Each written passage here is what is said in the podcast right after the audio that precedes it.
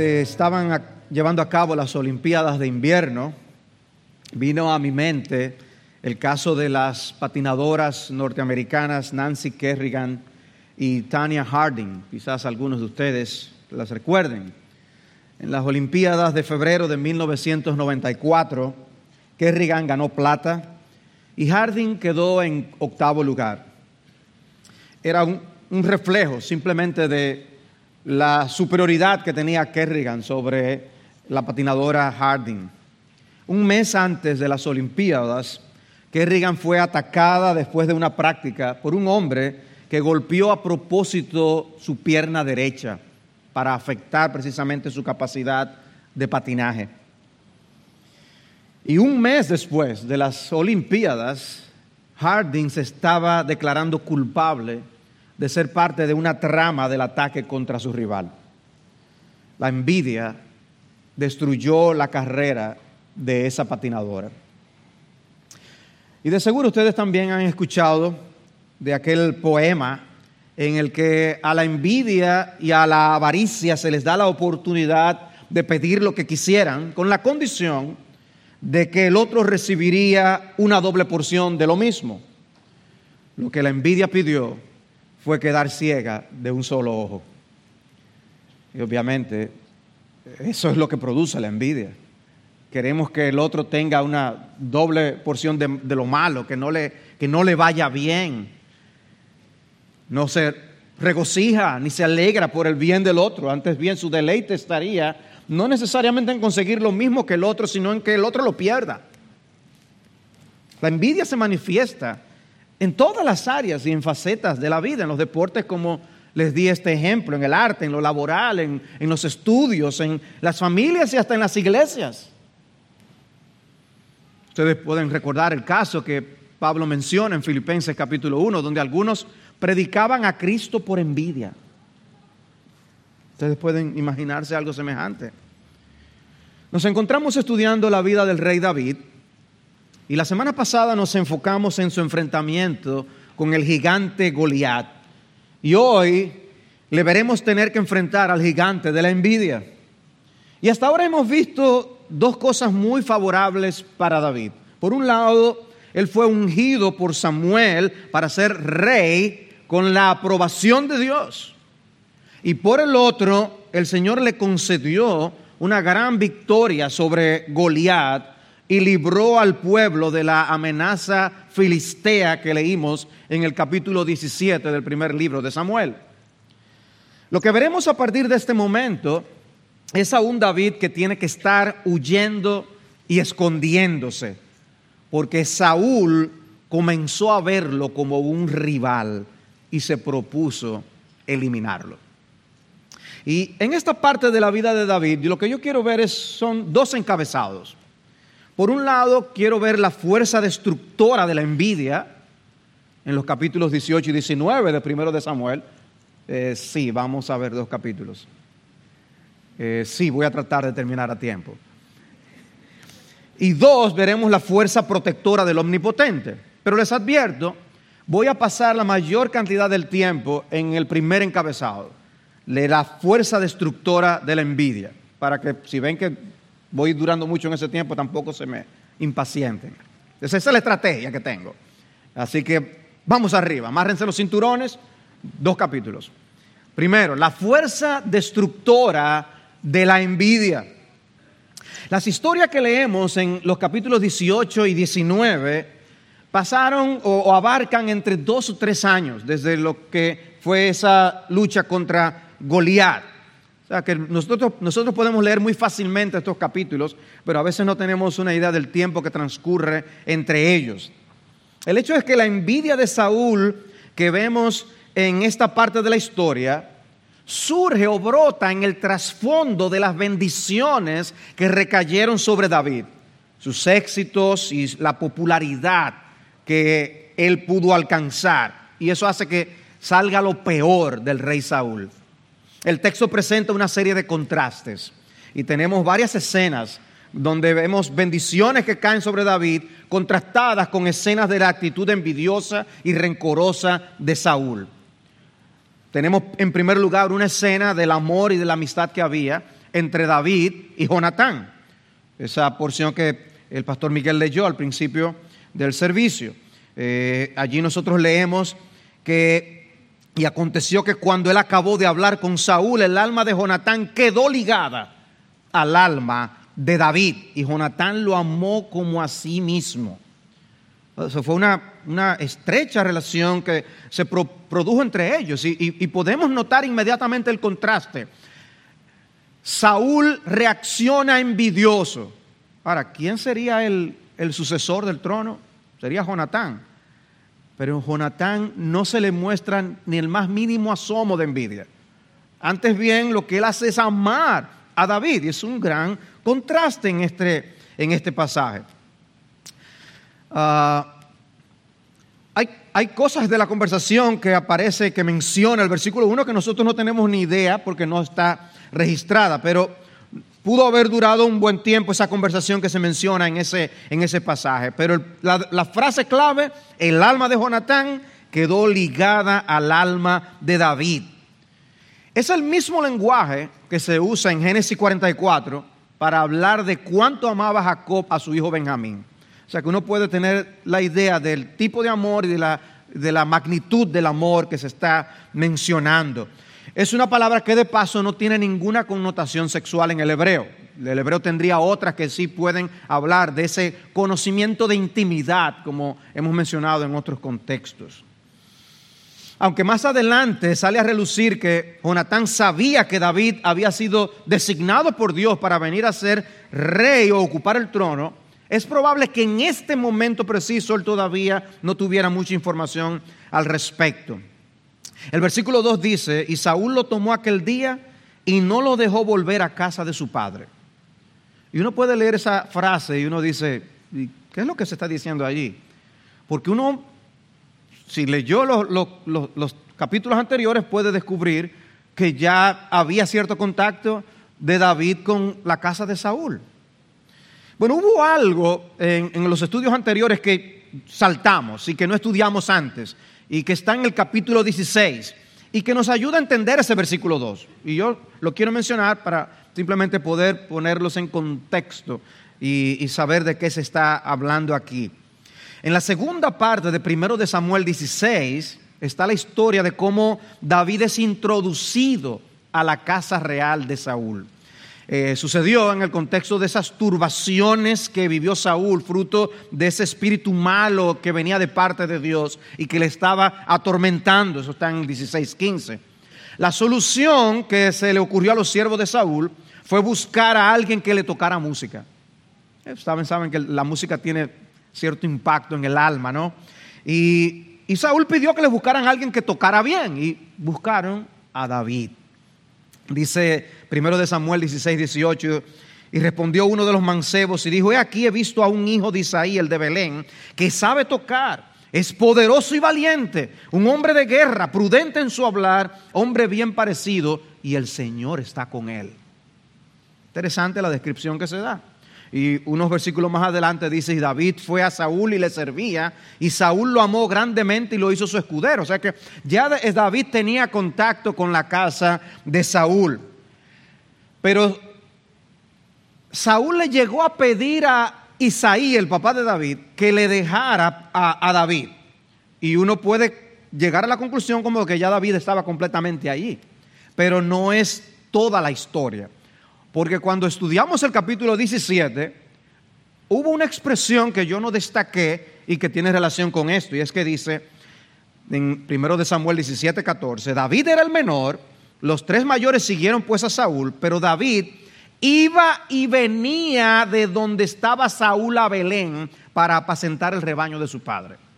O sea que cuando pasó el primer contacto de David con la casa de Saúl, era algo en el que David servía por un tiempo y volvía a cuidar las ovejas. Y, estaba, iba y venía, iba y venía. Lo que ahora encontramos es que a David lo fijaron en el trabajo. Ahí ya, ya, ya él está completamente trabajando para Saúl. La amistad entre David y Jonatán y el aprecio que Jonatán le tenía a David no era algo desconocido para Saúl, no era algo que ocurría a sus espaldas. Un poco más adelante, en el capítulo 20, David le dice algo que nos informa esto. Dice, tu padre sabe bien que he hallado gracia ante tus ojos. Sea, que había un conocimiento que Saúl tenía de esto. Como veremos más adelante, Dios usó esa amistad entre Jonatán y David para proteger a David lo que nos muestra algo de la importancia de las amistades y de las buenas amistades, de las amistades leales. Pero no lo veas únicamente como, óyeme, qué bueno es tener amigos así. Sino veamos también o preguntémonos si nosotros estamos siendo ese tipo de amigos para otros. En otras palabras, no quieras solo los beneficios de tener un amigo sé tú un amigo que bendice a otro, como lo fue Jonatán para David. Y quizás tu rol en la historia no sea el de David, pero sea el de un Jonatán que bendice a alguien como David. Y Dios usa ambas cosas. Ahora, el versículo 5 menciona algo más. Dice, y, salía David a donde quiera que Saúl le enviaba y prosperaba. Y Saúl lo puso sobre hombres de guerra. Y eso fue agradable a los ojos de todo el pueblo. O sea que David era apreciado y reconocido por el pueblo y aún por los siervos de Saúl. Empieza a adquirir más renombre y a, verse con, a ver las personas con buenos ojos. En toda misión que Saúl le encomendaba, David contaba con la bendición de Dios. Y Saúl le dejó tener su propio mini ejército. Ya tenía hombres que trabajaban para él. Y el pueblo lo vio bien eso. Y aún los demás siervos de Saúl lo vieron también bien.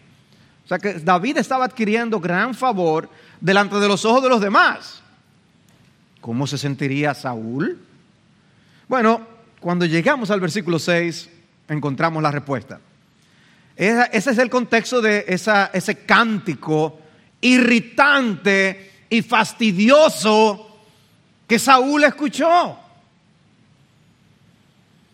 Cuando regresaban al volver David de matar al filisteo, las mujeres de todas las ciudades de Israel salían cantando y danzando al encuentro del rey Saúl con panderos, con cánticos de júbilo. Todo era, era un, un festival con instrumentos musicales y la mujer encantaban, Saúl ha matado a sus miles y David a sus diez miles. Y dice que Saúl se enfureció cuando escuchó eso. Dice que ese dicho le desagradó. Han atribuido a David diez miles y a mí nada más mil. Y dice que a partir de ahí empezó a ver a David con recelo. O sea que después de la victoria de Goliat, las camisetas con el nombre de David se estaban vendiendo como pan caliente. Había peluches de David, ondas y piedras como las que David usó para matar al gigante. Pregunta, ¿lo que decía el cántico era malo? No, no era malo. De hecho, es probable que estuvieran atribuyendo a Saúl más de lo que se merecía. El cántico expresaba la alegría del pueblo por contar con líderes que podían vencer a sus enemigos. Y es probable que el énfasis no estuviera en ofender o en denigrar a Saúl. Hablar de diez mil y de mil en una misma frase no es único de este pasaje en el Antiguo Testamento. Hay otros lugares donde se usa y, donde la idea simplemente es hablar de gran cantidad. Donde probablemente lo que el pueblo estaba diciendo es que bendición es contar con líderes así, que, que nos dan la victoria. Mi impresión es que aunque le hubieran atribuido a Saúl la misma cantidad que a David, él se hubiera ofendido porque ya había una indisposición en su corazón. El hecho es que a él no le gustó y se enojó grandemente. Se enfureció, dice el texto. ¿Acaso se habría acordado de las palabras de condenación que Samuel le había dicho a él anteriormente. Hoy el Señor ha arrancado de ti el reino de Israel y lo ha dado a un prójimo tuyo que es mejor que tú. Y Saúl, ¿será ese? ¿Será ese? El cántico se hizo popular. Se vuelve a citar en el capítulo 21 y se vuelve a citar en el capítulo 29. Se pegó el cántico. Imagínense cuánto por eso molestó a Saúl. Pero aquí ya empezamos a ver con claridad lo que está pasando en el interior de Saúl. De aquel día en adelante miró a David con recelo y la idea es que de ahí en adelante lo empezó a ver con sospecha empezó a interpretar todo lo que hacía David de otra manera que lo que era en realidad. Era una amenaza para él. Sin embargo, lo que David había hecho era bendecir a Saúl y al pueblo de múltiples maneras. Hasta él mismo era beneficiado con lo que David estaba haciendo. Pero aquí vemos un primer intento de Saúl de matar a David con su lanza, los versículos 10 al 11. Y wow, uno, uno lee esta escena y uno dice, tremendo. Al día siguiente un espíritu malo de parte de Dios se apoderó de Saúl. Saben, en la escritura, cuando el hombre es terco con Dios, cuando el hombre se empecina en desobedecer a Dios, Dios entrega a los hombres a su pecado. Eso es algo que lo vemos en toda la escritura. El hombre endurece su corazón y Dios endurece entonces su corazón. Es algo que, que lo encontramos y aquí está pasando algo similar. El Espíritu de Dios ya no estaba con él, estaba entregado al pecado y ahora llega dentro de él una actitud que le carcome por dentro. Algo que necesita de la música para calmarse. Dice que el Saúl tenía la lanza en la mano. ¿Andaba él para arriba y para abajo con su lanza? No sabemos. El hecho es que Qué bueno que David podía tocar mirando para adelante. Porque si tenía que bajar la cabeza o cerrar los ojos, no hubiera visto. Y Dios le permitió evadir dos veces. O sea que...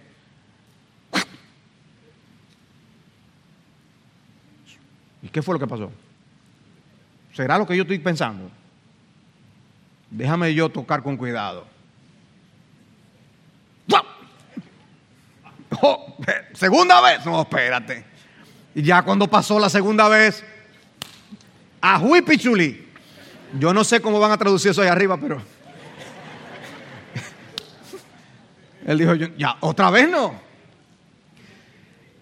Y como les decía, el texto incluye más elementos de la prosperidad de David y cómo Dios estaba bendiciendo a David. Hay contrastes. David prospera, Saúl se enoja. David prospera, Saúl lo persigue. Dice el versículo 12 más, Saúl temía a David porque el Señor estaba con él. Como si el Señor está con él, lo que hay que amarlo. No, pero él a todo lo contrario. Y dice el versículo 13, por tanto Saúl lo alejó de su presencia nombrándolo jefe de mil hombres y salía y entraba al frente de la tropa.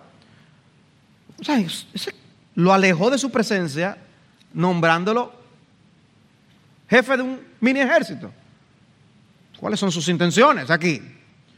Y David, sin embargo, prosperaba en todos sus caminos, pues el Señor estaba con él. Repite otra vez la misma idea. Y dice que cuando Saúl vio que él prosperaba mucho, le tuvo terror. Había un miedo, miedo de lo que David vendría a hacer, de que le quitaría el trono a él. Pero Israel y Judá amaba a David. Él iba a la guerra y volvía victorioso, iba a la guerra y volvía victorioso. Y el pueblo amó cada vez más a David. ¿Cómo se sentía Saúl? Le iba bien en lo militar y caía bien ante el pueblo. ¿Qué debe provocar en nosotros? Ver que los demás prosperan con el favor de Dios. ¿No debe ser envidia? El ver la prosperidad de otros debe producir alegría en el corazón. O sea, cuando, cuando las personas quizás codician, si yo puedo obtener lo que el otro tiene, pues ya estoy contento. Pero la envidia lo que quiere es que el otro no lo tenga. Ah, qué bueno que lo perdió también. Si somos dos que no tenemos. No, no debemos ser así de mezquinos. Ver la alegría del otro debe alegrar nuestro corazón.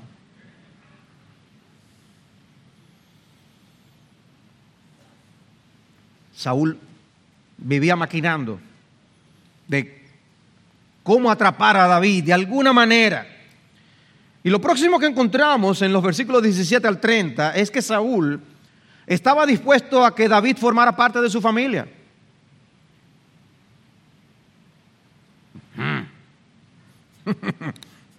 No lleguemos a conclusiones precipitadas, no era porque amaba a David. Realmente no quería el bien de David.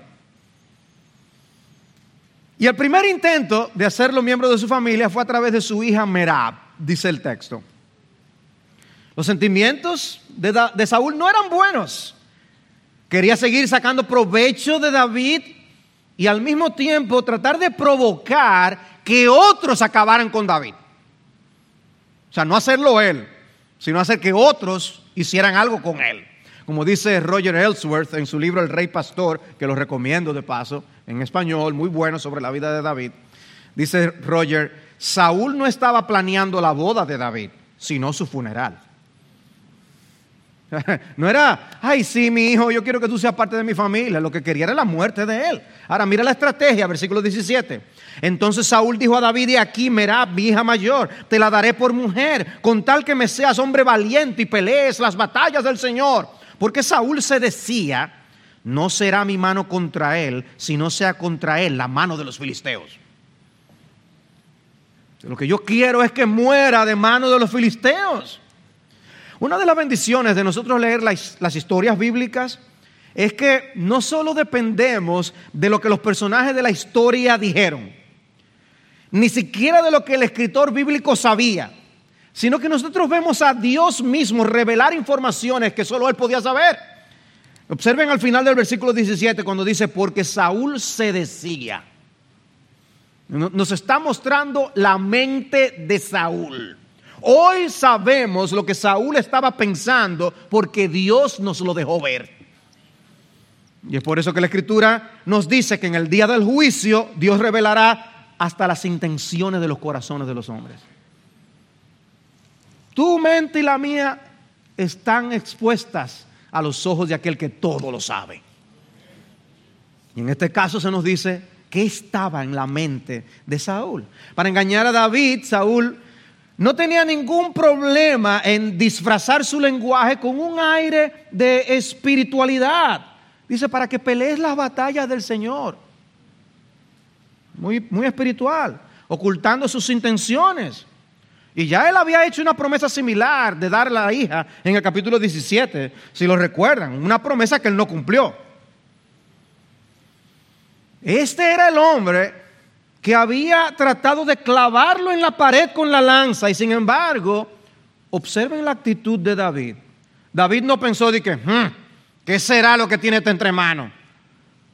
No, dice el versículo 18, ¿quién soy yo y qué es mi vida o quién es la familia de mi padre en Israel para que yo sea yerno del rey?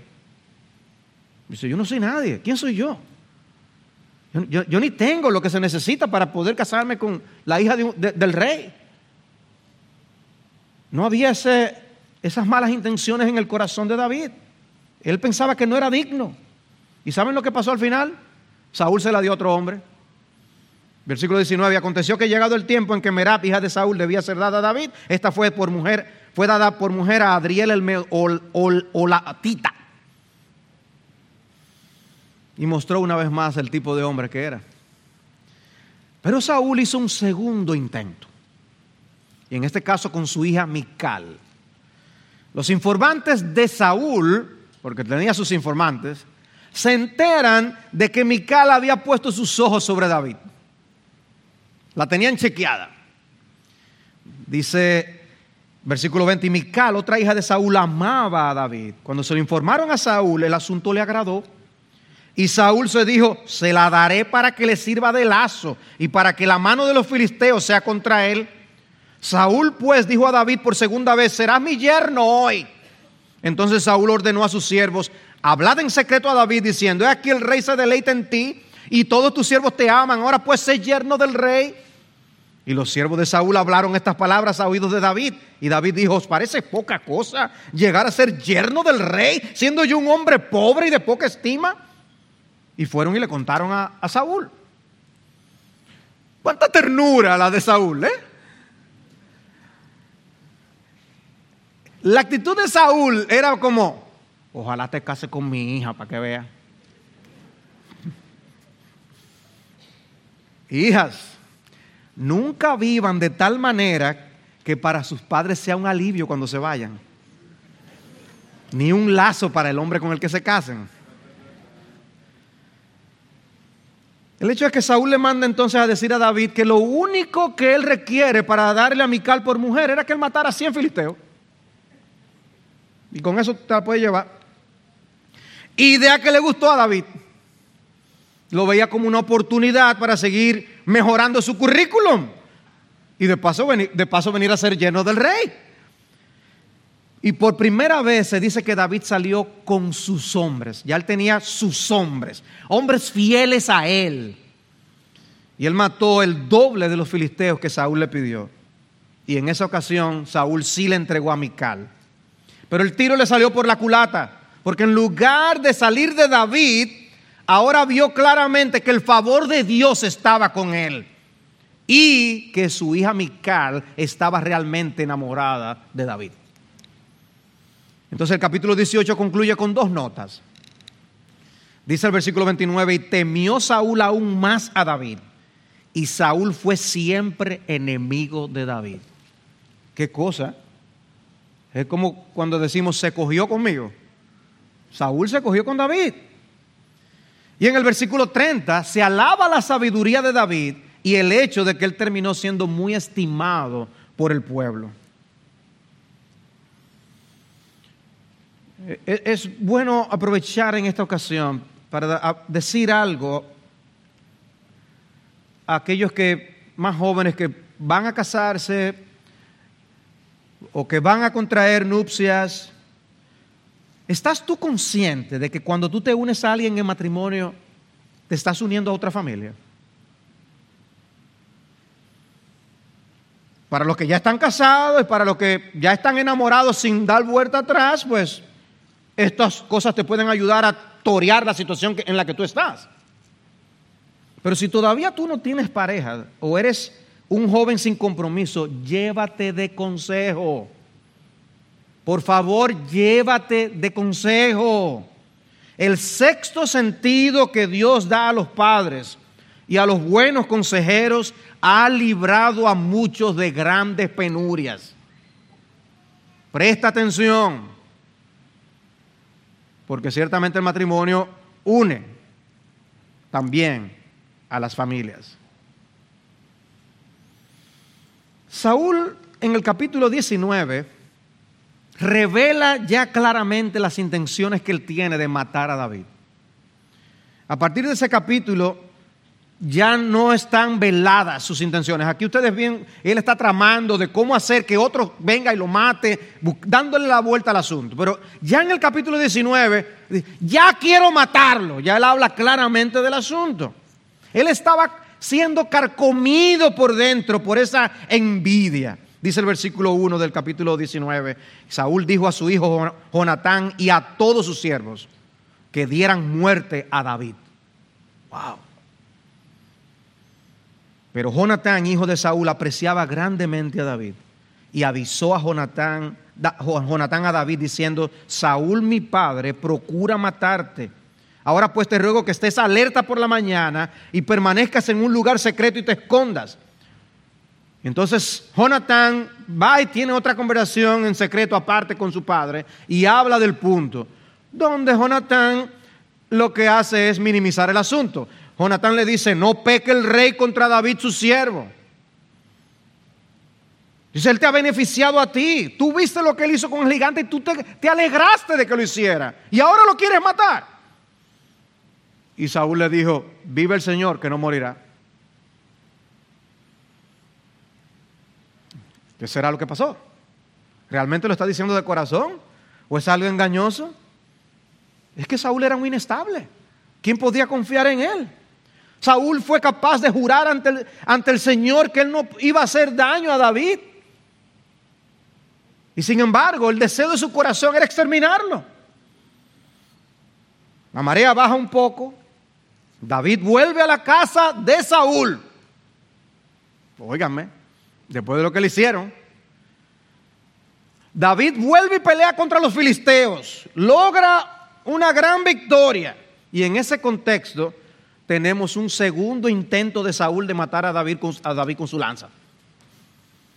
Versículo 9 del capítulo 19. Vino un espíritu malo de parte del Señor sobre Saúl y estaba él sentado en su casa con su lanza en la mano mientras David tocaba el arpa y trató Saúl de clavar a David en la pared con la lanza. Pero este se escurrió de la presencia de Saúl y la lanza se clavó en la pared. David huyó y escapó aquella noche. David tiene una victoria, la envidia de Saúl se incrementa.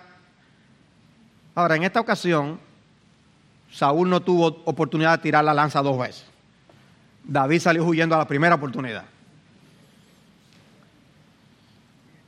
Lo que nos indica que hay momentos donde lo que hay que hacer es huir. Hermanos, la envidia destruye. La envidia carcome el corazón. Este hombre quedó ciego, cautivo de la propia maldad de su corazón, inmerso en una actitud hostil y enfermiza contra David, con sentimientos irracionales que le dominaron, siendo el rey de Israel. Saúl terminó siendo un paranoico, viendo la sombra de David donde quiera que él se movía. Dice Proverbios 27:4, cruel es la ira, y cito de aquí de la Reina Valera, e impetuoso el furor, mas ¿quién podrá sostenerse delante de la envidia? O sea, el, enojo es poderoso, pero dice, eh, eh, eh, la, la envidia es más poderosa aún. ¿Quién puede sostenerse?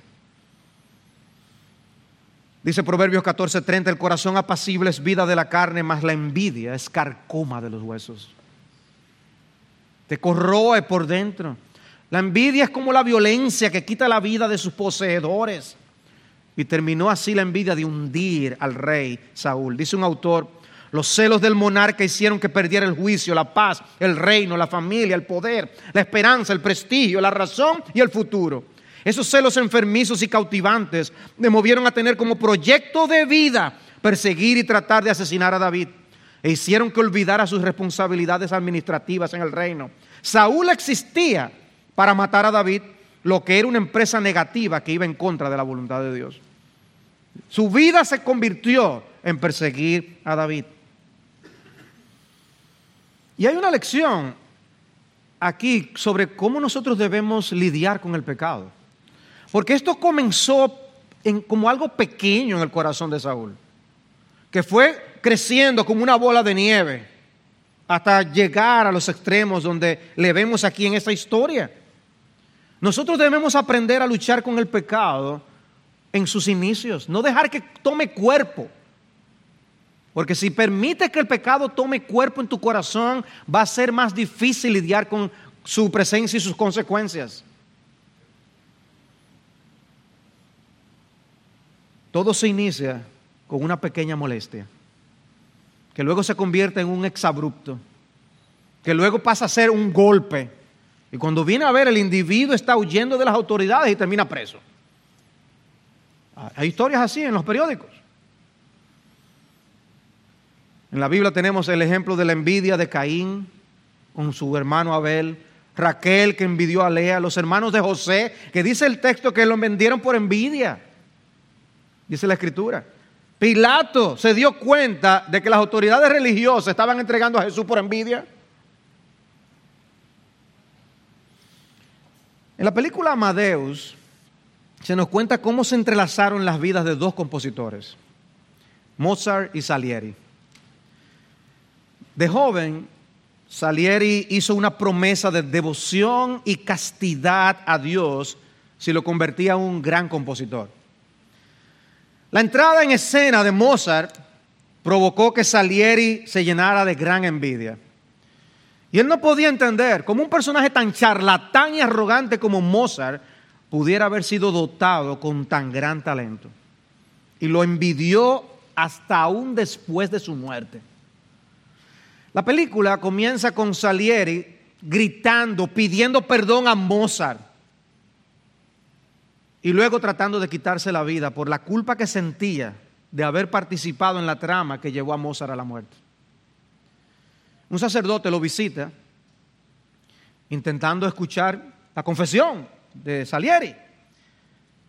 Cuando él llega, Salieri está sentado frente al piano, se identifica como compositor y le pregunta si él sabe de música, lo que el hombre le contesta que es solo un poco de cuando fue de niño, que estudió un poco de música en Viena. Salieri entonces comienza a tocar algunas de sus piezas, siempre preguntando si la reconocía. Mira esta. No, no, no la recuerdo. Esta era muy conocida en su tiempo. Y el sacerdote vuelve y le dice, mm, mm, no la recuerdo.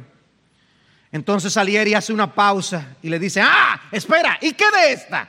Y empieza a tocar los primeros acordes de una melodía bien pegajosa.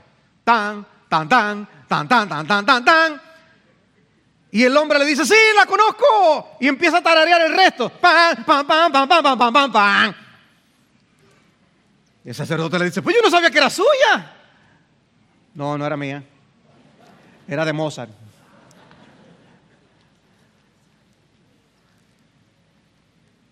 La envidia destruyó a Salieri.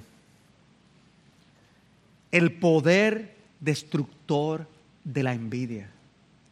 Comienza como algo bien pequeño en el corazón, pero puede llegar muy lejos. Y son tantas las cosas que podemos envidiar. La belleza de una persona, las posesiones del otro, las oportunidades de la vida que otro ha alcanzado, el matrimonio de otros.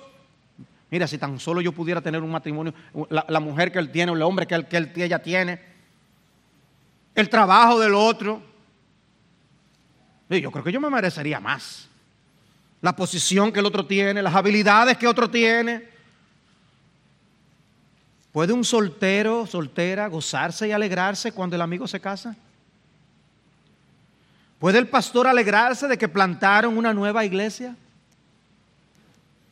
¿Puede un enfermo regocijarse en de que otra persona se sanó?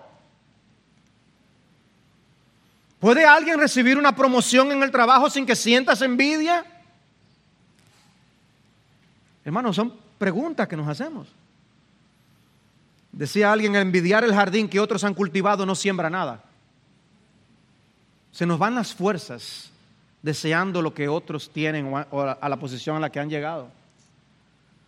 Y las redes sociales han venido a ser un gran promotor del pecado de la envidia en nuestra generación. Hermanos, cada quien tiene que luchar con honestidad contra el pecado de la envidia. Pero cada quien también tiene que tratar de evitar ser como Kiko en el Chavo del Ocho. ¿Ustedes recuerdan a Kiko en el Chavo del Ocho?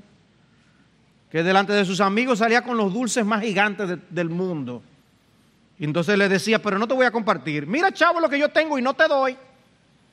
Y el chavo entonces le decía, y al cabo que ni quería. Pero loco por quitárselo. Entonces uno envidia y el otro provoca el pecado de envidia, ambas cosas. Podemos ser envidiosos y podemos provocar la envidia con nuestras actitudes y las redes sociales deben ser manejadas con piedad en ese sentido, con, con santidad, con buenas intenciones.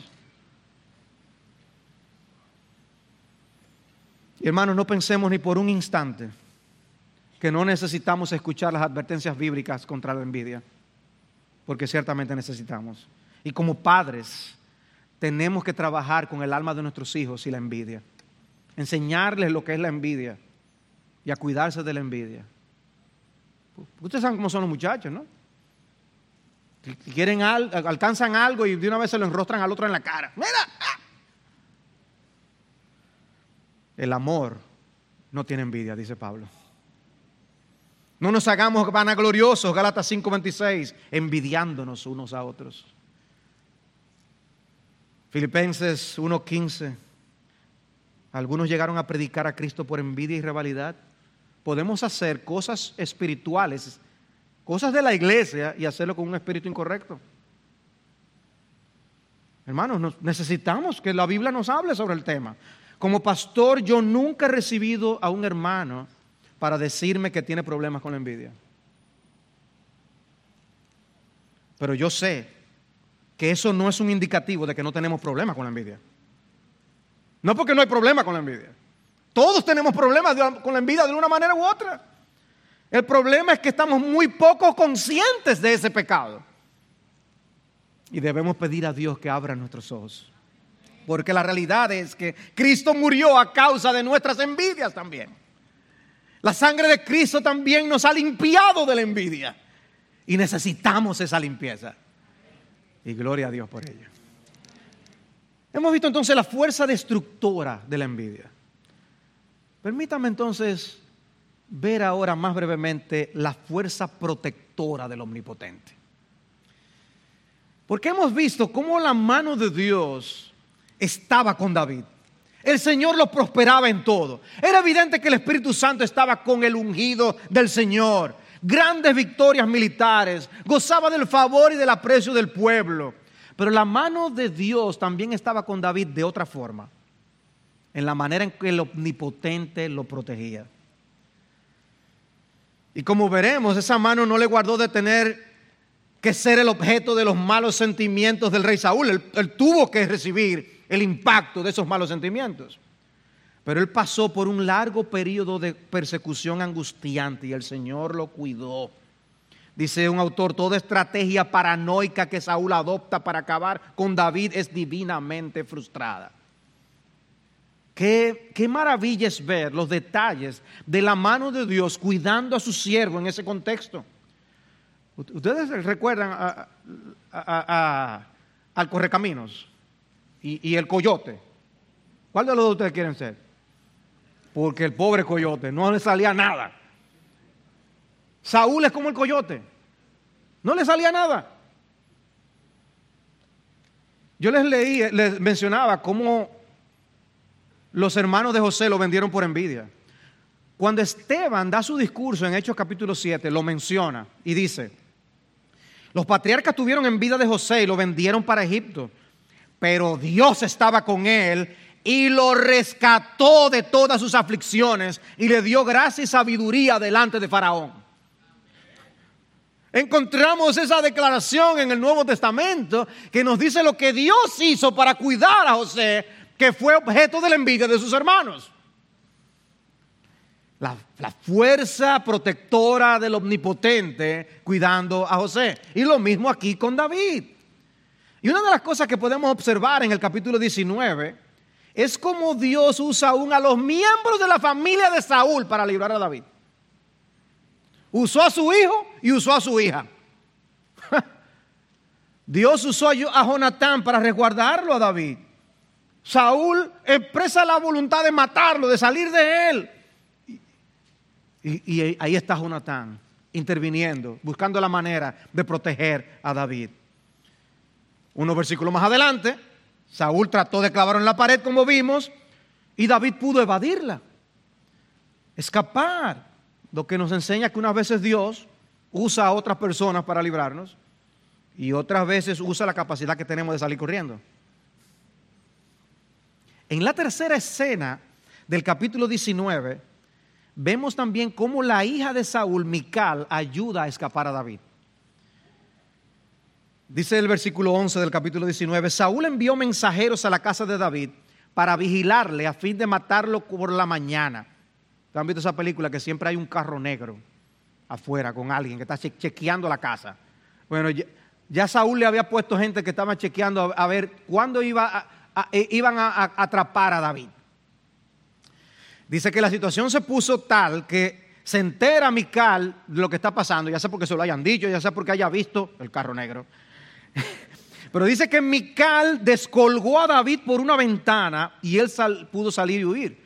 A veces habían algunas de esas casas que daban con el muro de la ciudad y podían salir por una ventana que hubiera por ahí, por ese lugar. Eh, el hecho es que David pudo escapar. Y, un, relato interesante que dice que tomó Mical el ídolo doméstico. ¿Qué, ídolo sería ese? Y lo puso en la cama y hizo parecer como que ese era David que estaba durmiendo enfermo. Ella tomó un termómetro y se salió a la gente y decía, ¿qué, es lo que pasa? No, David, él está enfermo. Con un termómetro en la mano para que despistarlos a ellos. Pero ¿y ese ídolo que tenían en esa casa? No sabemos. La verdad que pudo tener, eso, eso es algo que puede tener varias respuestas. Que David supiera, no supiera, que fuera algo parecido a lo que vimos con Raquel en, el caso de la, de la, historia con Jacob. No sabemos. Que era un adorno que habían adquirido y estaban ahí. No, no sabemos detalles de eso. El hecho es que había un ídolo en la casa y sirvió para algo en este momento. Me está diciendo que, que debamos usar las cosas, pero... El hecho es que Saúl le dijo a Mical, ¿por qué me has engañado de esta manera? Ah, él le gusta engañar, pero no le gusta que lo engañen. Has dejado ir a mi enemigo. De modo que ha escapado, le dijo. Y Mical dijo, no, de, el que David me dijo, déjame ir porque si no te mato.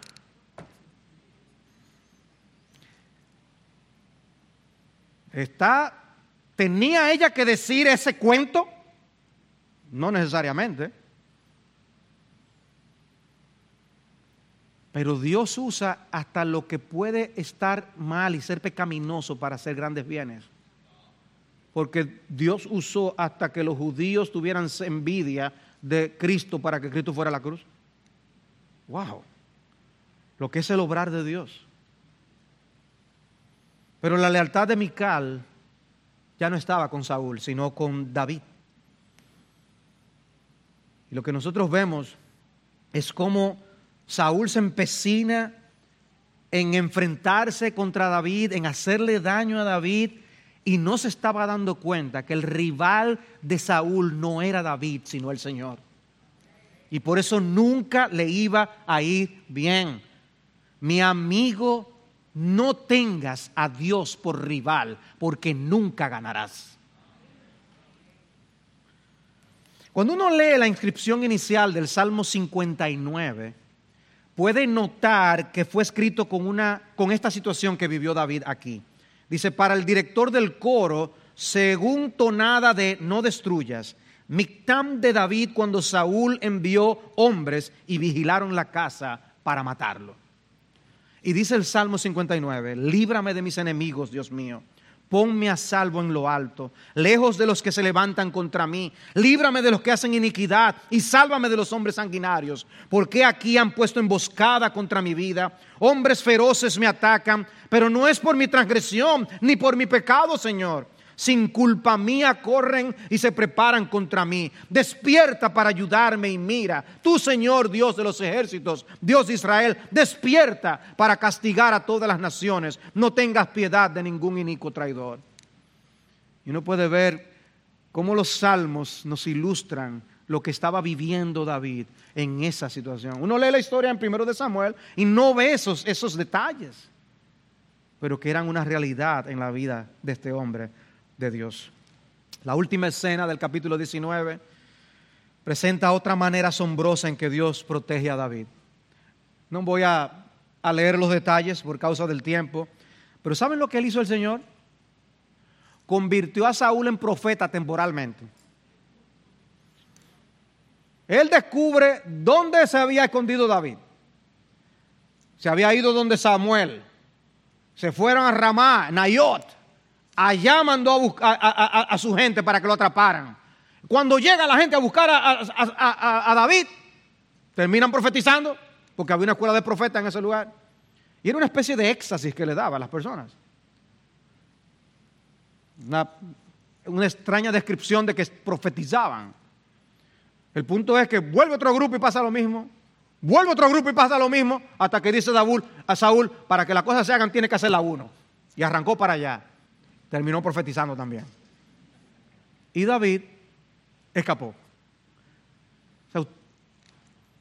hermanos, ustedes están viendo la manera tan extraordinaria que Dios salvó a David.